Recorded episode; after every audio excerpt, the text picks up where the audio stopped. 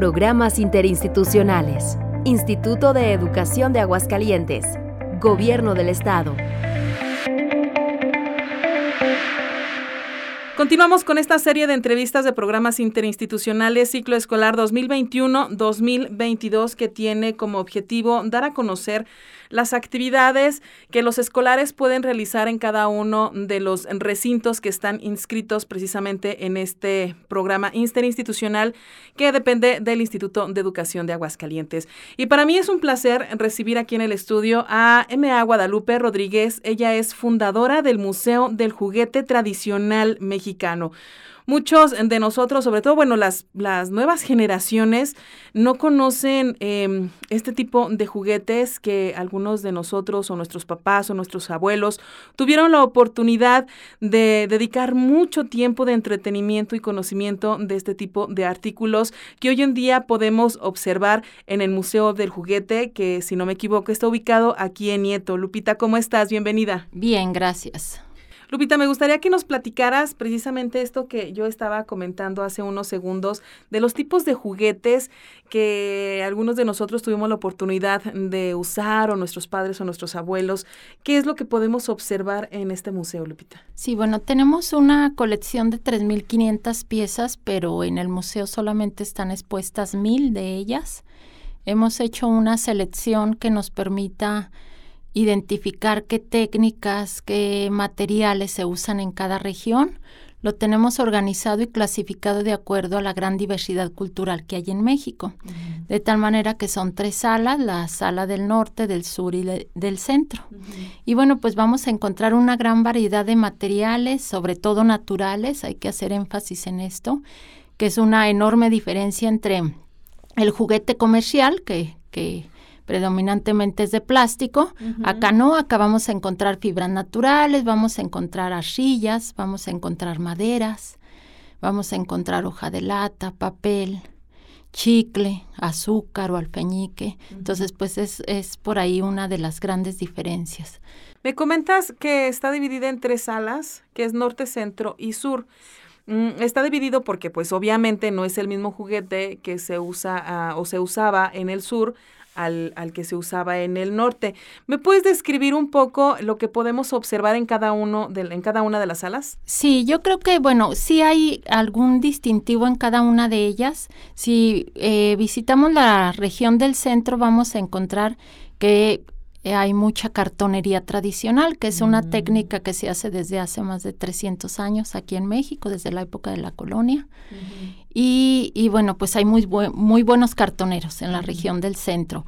¿Cómo qué eh, juguetes hay en, en, cartonería? Generalmente la cartonería está relacionada con festividades tradicionales religiosas, Semana Santa, Día de Muertos, Corpus Christi, este, Navidad. Entonces, pues nacimientos, piñatas, eh, judas para Semana Santa, las muñequitas, estas que todavía se acostumbra a regalárselas a las niñas en esas fechas, máscaras, todo esto que tiene que ver con nuestras festividades tradicionales. Llama la atención porque ahora estas piezas nosotros las, observamos, las observamos nada más como artesanías, pero a veces dejamos de lado precisamente que eran juguetes artesanales. Sí, justamente yo creo que ese es el valor que, bueno, independientemente de que cumplen una función lúdica aún en algunos lugares de México, en regiones, sobre todo en zonas rurales, en, en pueblitos, este, hay detrás de ellos, y esto hay que hacer énfasis, hay detrás de ellos muchas costumbres, tradiciones, identidades de nuestro país, está parte de nuestra historia, de nuestras raíces. Entonces, ese valor cultural justamente es lo que nosotros exaltamos en estos recorridos y en las visitas a las escuelas, porque quiero comentarles que, bueno, en, las, en el programa que presentamos a las escuelas, eh, ahorita por las condiciones eh, sanitarias y, y, todo esto que estamos viviendo, es, le hemos llamado nosotros museo nómada, es decir, el museo va a las escuelas. Esto es muy interesante porque de alguna manera no se corre eh, el riesgo del personal también que tienes en el museo, ¿no? Y también de una manera, digamos, un poco más cómoda, más práctica, los niños tienen la oportunidad de conocer. Sí, con esto estaríamos evitando nosotros, por ejemplo, un traslado en, en, en este, en transporte, este pues el hecho de ir a un lugar que no es su entorno, ¿verdad? Escolar. Entonces, por eso decidimos que por este ciclo escolar, pues nos quedamos solamente con este, este servicio, el Museo Nómada, que les voy a comentar, llevamos a cerca de 150 piezas, lo cual nos permite dar el recorrido exactamente como si estuviéramos en el museo. Es decir, los niños van a, en contenido, van a aprender lo mismo. me, me, explicabas hace un momento eh, lo que tiene la, la sala de la zona C centro. Eh, del norte y del sur. si nos, vamos al sur, predominan las fibras naturales y esto es muy mm. lógico.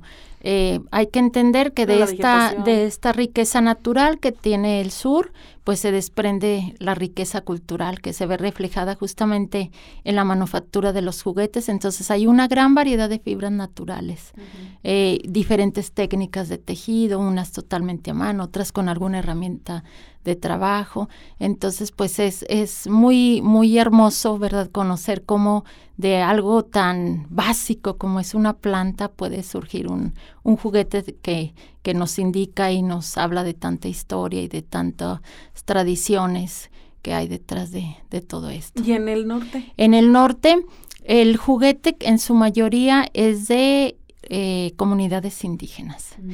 Hemos encontrado muy poco juguete mestizo, entonces esa es la mm. característica del norte. Y cabe destacar que eh, algunos de los juguetes que tú tienes en exhibición en este museo y que algunos de ellos se trasladan precisamente a las escuelas, pues son piezas que en algunas zonas de México siguen utilizándose como juguetes, que es eh, lo, bonito, ¿no? Sí, eso también hay que destacarlo. Eh, el juguete tradicional mexicano, eh, ciertamente, como lo comentas, en algunos lugares está vigente, totalmente vigente.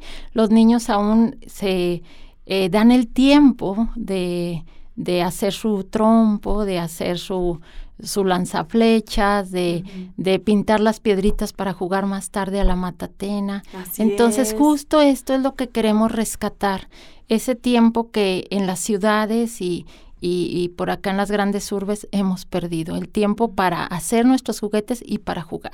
Y agarrar un, un, pedazo de madera, como dices, ¿no? Y hacer el trompo.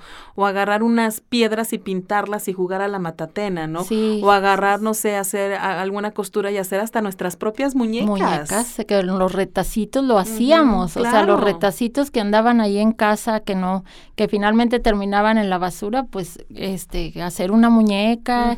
Sí, la ropa de la eh, muñeca. esa, es, esa es la idea, eh, porque tristemente los niños han dejado de jugar, o sea, se entretienen con, con algún otro eh, mecanismo o artefacto ahí digital, pero, pero el, hay que dar la importancia del juego, hay que hablar de eso. Ah, en todos los niveles, con padres de familia, este, promotores culturales, hay que fomentar siempre el juego porque pues es salud mental. Así es. Y sabes también eh, qué es lo importante que es trabajo en equipo, porque ya los juegos que tenemos en la actualidad, el chico puede agarrar la tablet o esos aparatos de marca que los podemos encontrar muy fácilmente en cualquier supermercado y hasta en internet, eh, donde el niño o el menor puede jugar individualmente y deja de lado el trabajo en equipo precisamente, ¿no? Para lograr un objetivo, o bien también en línea que se puede jugar. Entonces, alguno de estos juguetes que nosotros podemos observar a través de tu museo, pues se requiere el trabajo en equipo. Sí, el, el aprender a convivir colectivamente, ¿verdad?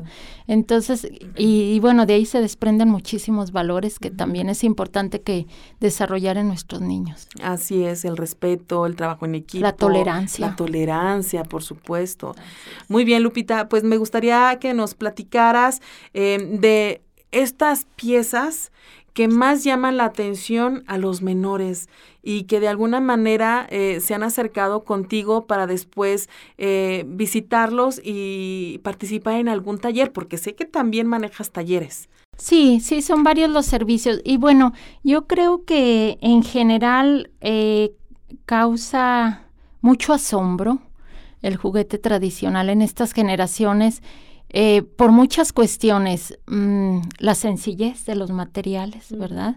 Eh, nosotros les explicamos en el recorrido cómo a partir de una mezcla de tierra con agua eh, pueden surgir trastecitos, puede haber una alcancía, puede haber, en fin, ¿no? Entonces, yo creo que causa mucho asombro esta sencillez precisamente porque vivimos en una sociedad muy sofisticada, ¿verdad? En, todos los sentidos. Este, buscamos como que lo muy elaborado, lo muy complejo, pero a veces nuestros niños tienen otras necesidades, este, que, que, yo veo que son atendidas a través de, de este recorrido. Y bueno, se sorprenden mucho de los mecanismos de funcionamiento de los juguetes. Tenemos varios juguetes que eh, se mueven, que emiten algún sonido sin necesidad de, pilas. Entonces esto les sorprende bastante a ellos como a veces el alambrito con amarradito con un hilito y todo, pues eh, logra que un juguete tenga por ahí un, unos movimientos muy simpáticos que nos nos este, roban la risa, ¿no? Entonces, todo esto, yo creo que en estas generaciones que crecieron o que están creciendo, desarrollándose en, otros, en otras circunstancias, pues causa asombro. Y el asombro siempre eh, despierta interés y el interés pues te lleva a investigar y a, y hacer muchas cosas que para ellos son muy positivas. Así es, y a veces un, un menor se entretiene con algo tan simple que no nos podemos imaginar, ¿no? Como padres de familia, eh, recordemos, eh, yo creo que a la mayoría de los padres de familia les pasó que buscábamos el mejor juguete interactivo digital o con pilas, como tú lo mencionas, ¿no? Porque le va a, a despertar, no sé, cierto sentido, le va a ayudar para esto, para el otro. Y al último vemos al menor jugando con la caja. Así es. y el juguete en sí lo deja a un lado. Entonces, todo, todo este eh, material que está envuelto el juguete es con lo que en la mayoría de los ocasiones el menor queda entretenido. Me llega a la mente, por ejemplo, no sé, la, el plástico con burbujitas que hasta uno hipnotiza y entretiene y está el niño ahí este picándole, ¿no? O un simple carrito, bueno, que nosotros lo vemos como simple, pero este que no es ni de control remoto, ni, ni lo tienes que conectar a la, a la tablet, ni, ni, ni al teléfono digital eh, para poder manipularlo, sino simple y sencillamente vemos a, eh, al niño que, que está con su carrito o le mueve las llantitas, ¿no? Entonces a veces las cosas, no sé, que nosotros podemos ver como que más complejas, que es para el beneficio para el niño, pueden ser hasta las más simples, ¿no? Y en el Museo del Juguete podemos encontrar diversidad de artículos que igual y podemos hasta fabricarlos para nuestros propios hijos o enseñarle a nuestros hijos cómo fabricarlos a través de, de, una asesoría por parte de ustedes, ¿no? Por supuesto. Eh, me llega a la, a la mente, no sé, de los juguetes tradicionales mexicanos, el, el luchador, los boxeadores, ¿no? Eh, los luchadores, ¿no? También. La matatena, las canicas, juguetes que tienen más de 500 años Imagínate, en México. sí, las canicas, es verdad. ¿Cuántos juegos de canicas no se pueden hacer, no? También. Así es. Sí, muchísimos, muchísimos artículos que podemos encontrar contigo. Dices que tienes en exhibición mil. Mil. Pero en sí son tres mil. Tres mil quinientos. Tres mil quinientos, nada más. Un poquito de, Y ni uno repetido, ¿eh? ni uno repetido. Lupita, los medios de contacto. Sí, eh, bueno, tenemos un teléfono ah, disponible para, para, sus, para calendarizar alguna de, de nuestras visitas. Es el 449-209-8803. Y tenemos nuestra página de, de Facebook. Aparece como Museo del Juguete Tradicional Mexicano Aguascalientes. Ya sabe, el teléfono 449-209. 8803. Ahí los van a poder atender o bien puede contactarse a través de Facebook, Museo del Juguete Tradicional Mexicano, Aguascalientes. Ahí también los puede encontrar y con gusto Lupita estará atendiendo cada uno de sus mensajes o también la llamada si usted desea hacerlo. ¿Algún horario en específico, Lupita? Eh, no, bueno, podemos atender su llamada en cualquier horario. Nuestro horario de atención al público en general es de 11 de la mañana a 6 de la tarde, de lunes a sábado, y los domingos de 11 a 3.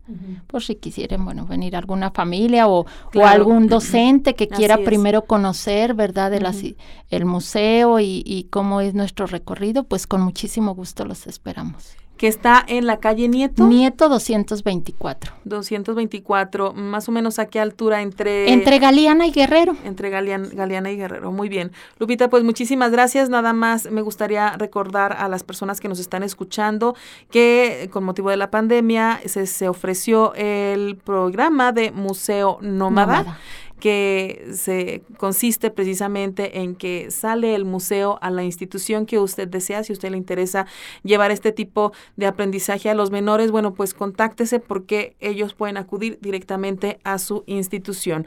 Lupita, muchísimas gracias. No, gracias a ustedes. Repito el número telefónico 449 209 8803 o Facebook. Dele like y comparta todas las publicaciones, por supuesto, y también ahí es un medio de contacto, Museo del Juguete Tradicional Mexicano, Aguascalientes. María Guadalupe Rodríguez, fundadora del Museo del Juguete Tradicional Mexicano, muchísimas gracias. Esto ha sido una producción del Instituto de Educación de Aguascalientes, Gobierno del Estado.